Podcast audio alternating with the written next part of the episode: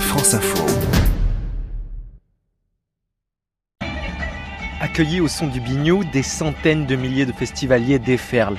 Les premiers sont arrivés 24 heures avant le début de l'événement, lourdement équipés. Alors bah, la tente, le matelas, la glacière pour avoir les bières bien au fraîches. Ah bah là ouais, il y, a 4 jours de bière, hein. il doit y avoir 80 bières par sac. Hein. Il y a 5 litres de rosé dans le mien et puis chacun a ça quoi. En l'espace de 4 jours, la ville de Carré multiplie sa population par 10.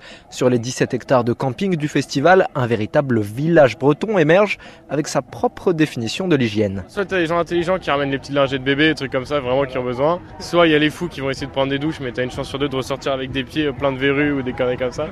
Soit bah, sinon tu fais le crade et, et puis tu prends pas de douche pendant, pendant 4 jours. Quoi. J'ai connu pire, j'ai connu la honte. Côté scène, cette année, Ben Harper, Nile Rodgers and Chic ou encore Christine and the Queens se partagent l'affiche.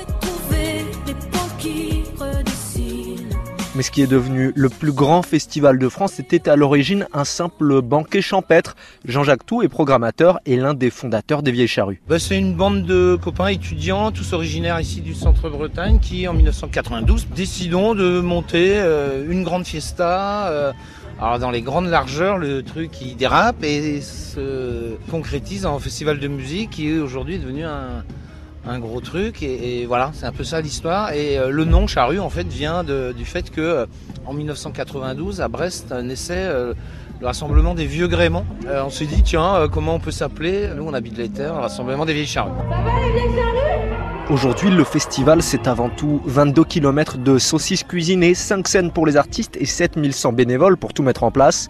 20 ans après, Thierry Lester continue de venir donner un coup de main. 92 ont touché un peu à tout. Il faut savoir que c'était 500 euh, personnes qui participaient à cette fête simplement, avec une quinzaine d'organisateurs, on va dire, d'un noyau. C'était une volonté qui nous animait dès le départ. Voilà, c'est vivre et travailler au pays. Un dernier conseil, si vous vous perdez au milieu des 280 000 festivaliers, ne prenez surtout pas pour repère le type avec un drapeau breton. Vous pourriez rester perdu jusqu'au lundi.